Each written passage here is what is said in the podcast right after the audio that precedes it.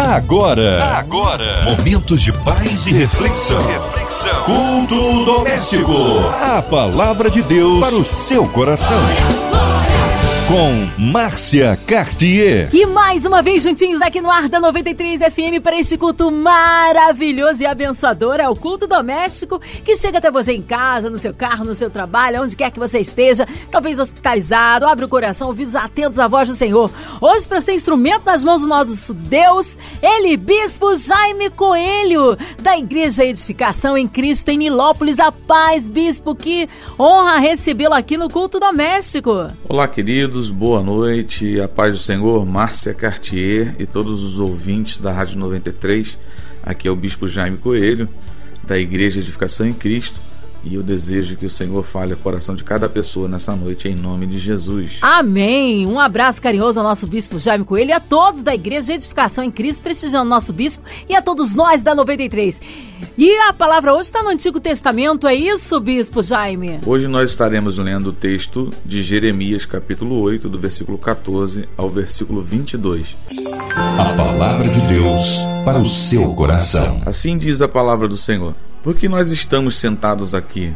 Reúnam-se, entremos nas cidades fortificadas e pereçamos ali, pois o Senhor nosso Deus já decretou a nossa morte e nos deu de beber água envenenada, porque pecamos contra o Senhor.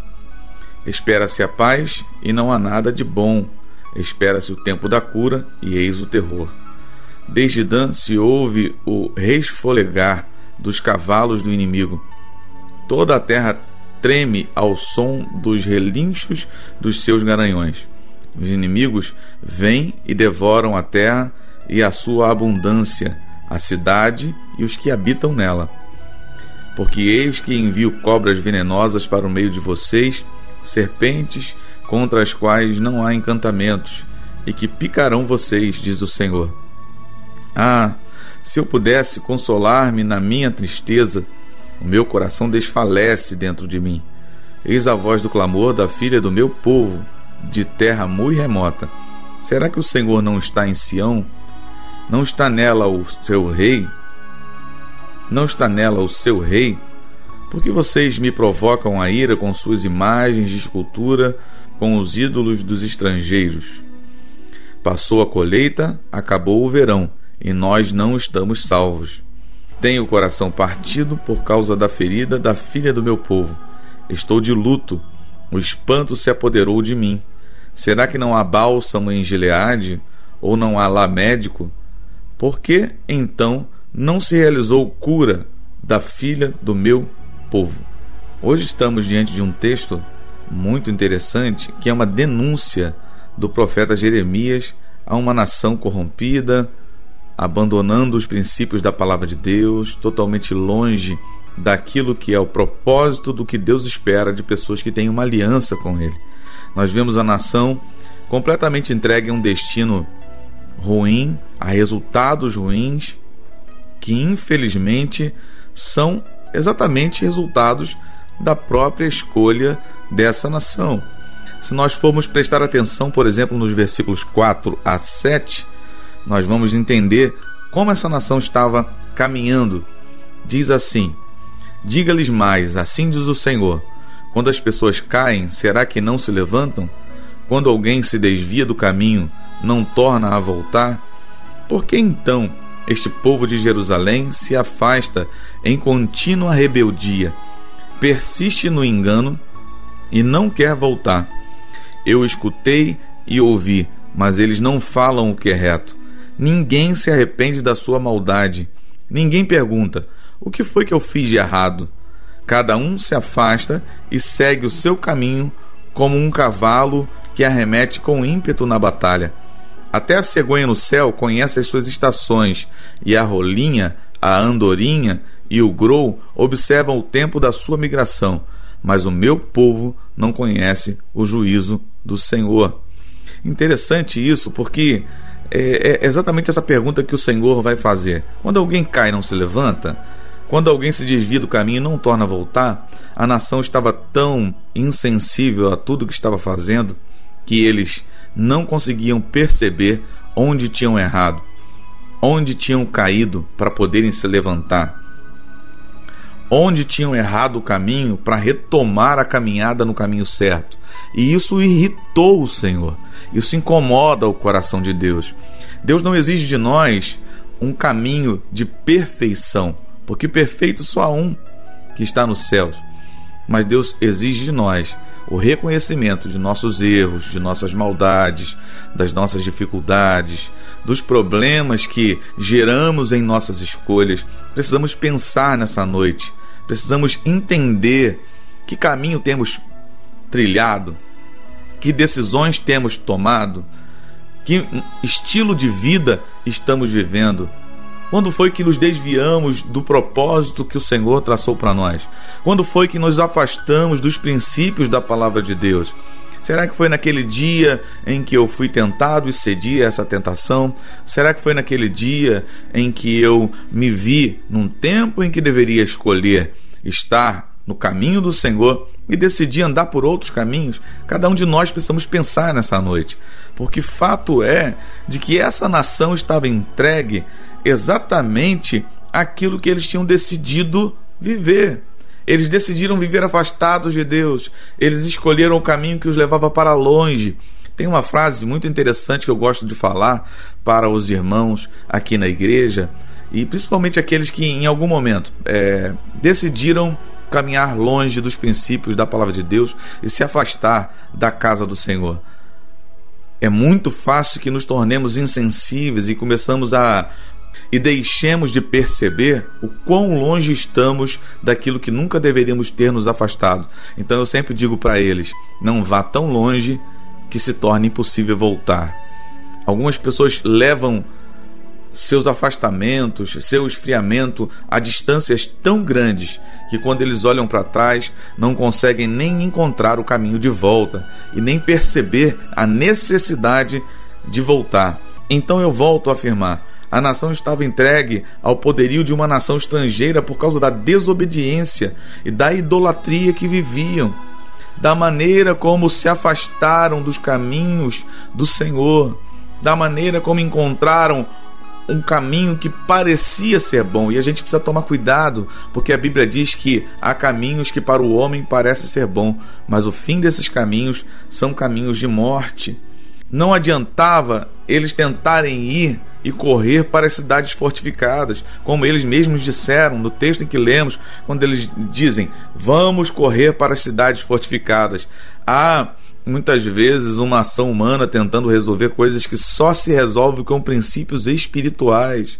Não adiantava correr para as cidades, não adiantava tentar se esconder, não adiantava tentar camuflar aquilo que era uma verdade e que atraiu essa nação estrangeira para dominar, para subjugar a Israel. Às vezes, nós tomamos decisões, fazemos escolhas que trazem resultados ruins, até porque é a lei da semeadura. A Bíblia não mente, Deus não se deixa enganar. Aquilo que o homem semear, isso ele também ceifará. A colheita sempre será obrigatória. E deixa eu colocar uma frase um pouco mais de impacto para que você entenda hoje. A semeadura é opcional.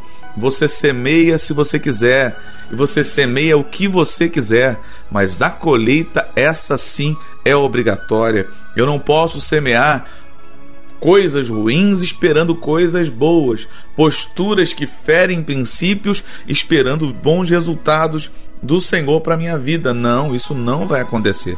Eu preciso entender que na verdade, quando eu tomo decisões erradas, lá na frente algumas coisas vão se manifestar. Não existem caminhos que não levem a lugar nenhum. Isso é uma verdade. Não existe um caminho que não leve a lugar nenhum. Todo caminho leva a algum lugar, nem que seja à beira do precipício.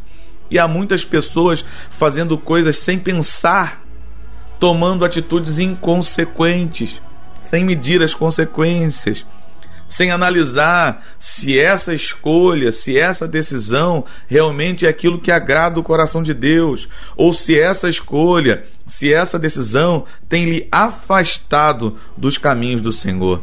Precisamos entender isso. Escolhas erradas vão gerar maus resultados. Tudo que o homem semear, isso ele também ceifará. Não há caminho que não leve a lugar nenhum. A semeadura é opcional, mas a colheita não.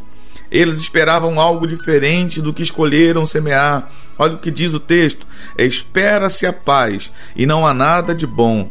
Espera-se o tempo de cura, e eis o terror. Desde Dan se ouve o resfolegar dos cavalos do inimigo. Toda a terra treme ao som dos relinchos dos seus garanhões.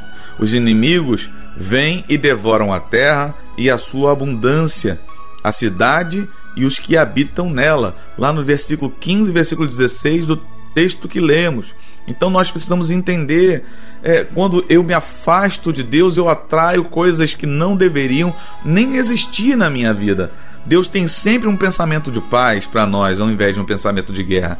Deus tem sempre um pensamento de esperança e futuro, ao invés de desespero e a perda de um futuro. Deus tem sempre atitudes para nos abençoar, para fazer com que nós venhamos alcançar aquilo que Ele preparou para a nossa vida, que é exatamente um tempo de paz, de cura, de esperança. Mas quando eu tomo decisões que infelizmente atraem determinados resultados, eu não posso simplesmente esperar que essas escolhas e essas decisões não vão, não vão trazer que essas escolhas e que essas decisões não vão trazer para minha vida resultados que muitas vezes eu vou me arrepender. É fato. E nós vemos muitas pessoas arrependidas hoje daquilo que semearam outrora, das escolhas que fizeram outrora, da maneira como pensaram e levaram sua vida outrora. E isso mexeu muito com Jeremias, porque a, a, o texto revela muito claramente que Jeremias ficou sensibilizado Jeremias ficou muito sensibilizado. No versículo 18 ele vai dizer: Ó, oh, se eu pudesse consolar-me na minha tristeza. Isso gerou uma tristeza muito grande no coração de, de Jeremias, porque aquela nação que havia se afastado dos princípios da palavra do Senhor, agora estava vivendo exatamente os resultados das suas escolhas. Jeremias não se mostra indiferente para com o sofrimento do povo, muito pelo contrário, Apesar de suas escolhas terem gerado resultados ruins, havia no coração de Jeremias tristeza pelas consequências que a nação estava vivendo. Aquela nação que escolheu andar completamente fora dos princípios de Deus, agora mobiliza o coração do profeta a pensar em coisas muito é, é, interessantes e significantes, ou melhor, pensar em coisas muito significantes, porque não é bom ver pessoas sofrendo, não é bom olhar pessoas em sofrimento. Todas as, aquelas decisões que eles tomaram atraíram um tempo de dificuldades, um tempo em que a colheita não deu certo, um tempo em que a seca começou a fazer parte da sua história, quando na verdade eles deveriam ter uma colheita abundante, uma colheita abençoada, uma colheita muito é, é, próspera, eles não estavam vendo isso acontecer. Muito pelo contrário, atraíram uma ação inimiga sobre a vida deles, com a permissão de Deus, mas uma ação inimiga sobre a vida deles pelas escolhas erradas que fizeram. O clamor da filha do meu povo, como diz o versículo 19, ele surge na terra. Porque, sabe, é, Alguns lamentos que nós temos são lamentos exatamente das decisões que tomamos. É, quando fala da filha do meu povo, está se referindo à nação, e essa nação agora geme. Geme por quê? Porque com as suas imagens de escultura e com os ídolos dos estrangeiros, eles feriram o coração de Deus. Eles preferiram andar nos caminhos dos povos que serviam a outros deuses do que nos caminhos do Senhor, que é o único Deus sobre toda a terra. E aí ele vai dizer no versículo 20: Passou-se a cega, findou o verão, e nós não estamos salvos. Esse versículo talvez sugira a seca que tinha acontecido e feito falhar todas as plantações. Sabe, quem é que semeia para não colher? Quem é que toma uma decisão de plantar algumas coisas e simplesmente ver essas coisas morrerem e se acabarem? Quem compra uma simples planta num horto e planta essa, essa planta em um vaso na sua casa, planta para vê-la prosperar, não para vê-la é, perecer e se acabar. Infelizmente, essa decisão que esse povo tomou trouxe exatamente a falha das suas plantações foi exatamente o que aconteceu. E a nação foi deixada é, muito enfraquecida, sem poder alcançar a sua subsistência.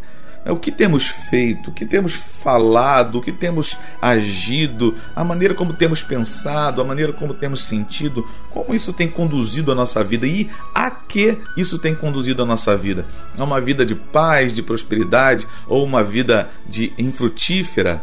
Ou uma vida infrutífera, sem resultados, sem realmente aquilo que se espera de uma semeadura, que é colher o fruto daquilo que semeou. Nós precisamos pensar nisso em nome de Jesus, porque na verdade a toda a safra que deveria ser colhida naquela época não foi. Eu sei que você espera boas colheitas, eu sei que você espera bons resultados e você precisa pensar, eu preciso pensar a respeito do que temos semeado, da maneira como temos realmente agido nesses dias e como nós vamos realmente é, alcançar e o que nós vamos realmente alcançar daqui para frente. No versículo 21, ele vai dizer: Estou quebrantado pela ferida do meu povo. Claro, ver pessoas sofrendo traz também sobre o nosso coração uma tristeza muito profunda e muito grande.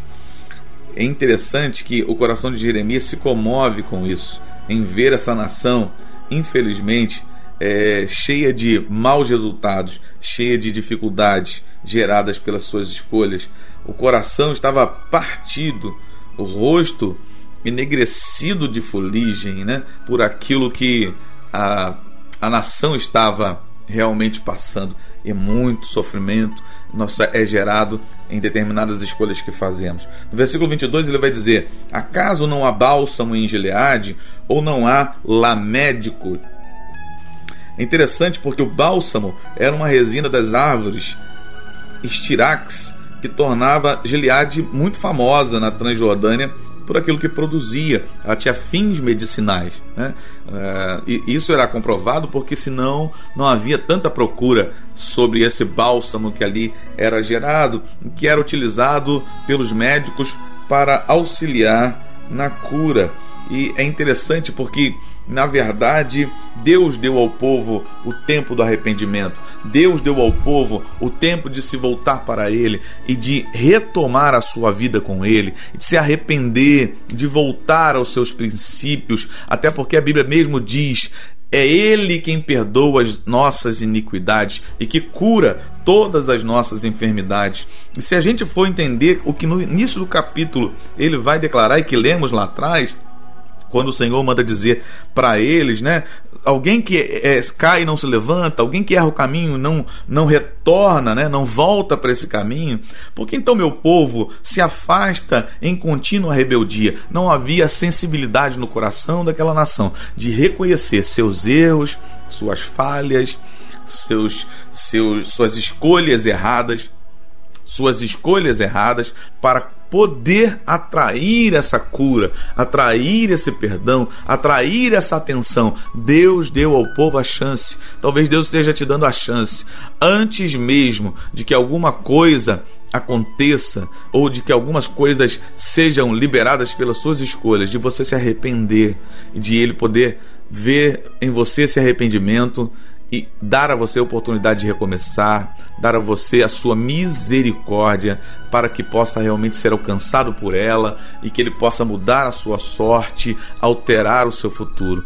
Eu sei que em muitas semeaduras nós vemos tantas coisas ruins acontecendo, mas se você errou o caminho, se você infelizmente transgrediu algum princípio do que o Senhor esperava por você, eu peço a ti nessa noite que você feche os seus olhos Dobre os seus joelhos onde você estiver, se puder dobrar, e se arrependa genuinamente. Coloque diante de Deus no seu coração o desejo de voltar-se para Ele, de reconhecer as suas falhas, de reconhecer aquilo que você tem feito e que tem desagradado o coração de Deus. E em nome de Jesus, eu acredito que se você se arrepender genuinamente, o Senhor vai olhar para você e o Senhor vai fazer com que você realmente encontre a sua misericórdia. Ou talvez você nessa noite já esteja colhendo aquilo que você infelizmente semeou e você precisa olhar para si mesmo e se arrepender e dizer: Deus, me perdoe, retomar, retomar os seus princípios, retomar sua caminhada com o Senhor, porque há um coração quebrantado e contrito, diz a palavra do Senhor, que ele não despreza. E que o Senhor fale muito forte ao seu coração nessa noite, que você seja tocado pela palavra de Deus. Ainda há esperança. A Bíblia diz que, mesmo que a árvore esteja cortada e na terra envelheça a sua raiz, há esperança para você. E o Deus da esperança pode mudar o seu caminho e a sua sorte nesses dias. Que Deus te abençoe, em nome de Jesus. Aleluia! Deus é tremendo, Ele é fiel, vai dando glória. Tá aí uma palavra de vitória, de poder para as nossas vidas. Nós queremos incluir você, ouvinte amado, de perto, de longe, você que está sozinho, acompanhado, passando por alguma adversidade, seja na vida espiritual, emocional, familiar, financeira. Olha, que Deus possa alcançar a sua vida, que Deus leve cura, você que está hospitalizado em alguma clínica, você precisando de um socorro de Deus. Queremos incluir você com um coraçãozinho triste e enlutado, a cidade do Rio de Janeiro, nosso Brasil, nossas famílias, nossos pastores, Bispo Jaime, Vida, Família e Ministério, também incluindo aí toda a equipe 93 FM, nosso irmão e senador Harold de Oliveira, nossa irmã Evelise, Marina de Oliveira, ah, Cristina Xista e toda a sua família, André Maier e família, nosso irmão sonoplasta Fabiano e família.